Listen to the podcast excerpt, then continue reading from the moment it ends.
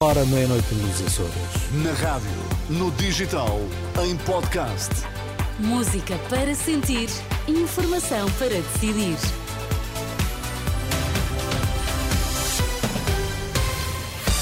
Notícias na Renascença, destaques a esta hora. Miguel Albuquerque renuncia ao cargo de presidente do Governo Regional da Madeira. O sucessor é conhecido na segunda-feira. A Câmara de Lisboa proíbe manifestação da extrema-direita na Moraria.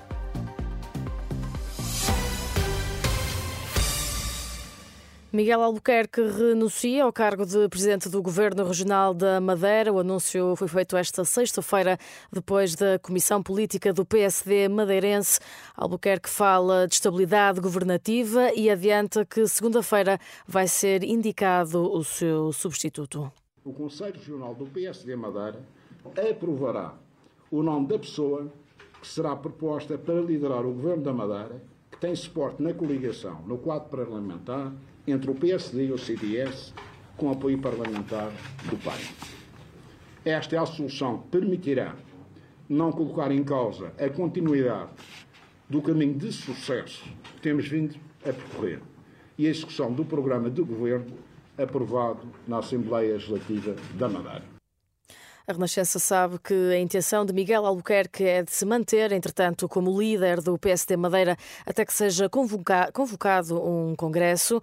Questionado pelos jornalistas por que razão mudou de opinião e decidiu demitir-se, Miguel Albuquerque responsabiliza o PAN.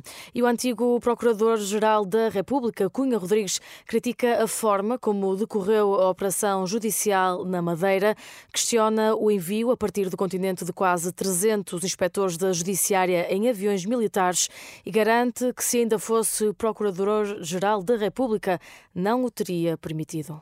Eu considero que o envio simultâneo para uma região autónoma de centenas de inspectores da Polícia Judiciária em aviões militares para a realização de buscas e a deslocação prévia de órgãos de comunicação social não podem ser justificados por motivos comuns de natureza processual e transparência e exigem uma explicação pública, cabal e urgente.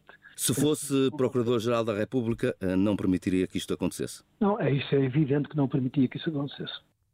Cunha Rodrigues, antigo Procurador-Geral, ouvido pelo jornalista Pedro Mesquita, defende a necessidade de explicações urgentes sobre o envio de tantos meios do continente para a realização de buscas na Madeira.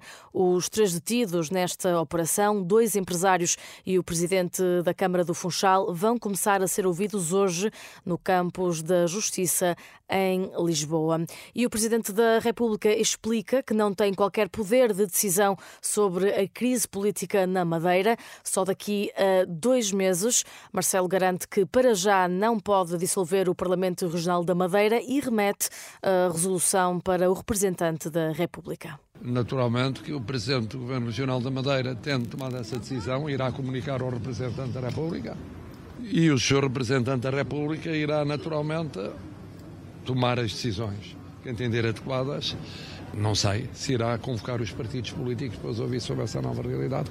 Vamos esperar. Eu não tenho poder neste momento. Só tenho daqui a dois meses. Daqui a dois meses posso intervir. Marcelo Rebelo de Sousa só pode, daqui a dois meses, dissolver o Parlamento Regional ou manter o atual governo da Madeira, mas com nova liderança.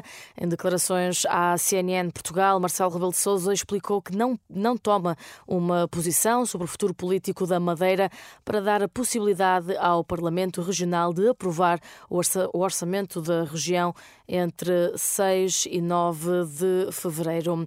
A fechar, a Câmara de Lisboa não deu autorização para a realização da manifestação manifestação da extrema-direita no Martim Muniz. A autarquia confirma à Renascença a decisão na sequência do relatório da PSP que alerta para um elevado risco de perturbação grave e efetiva da ordem e da tranquilidade pública. A manifestação contra a islamização da Europa estava marcada para o próximo dia 3 e tinha previsto percorrer diversas ruas da Moraria.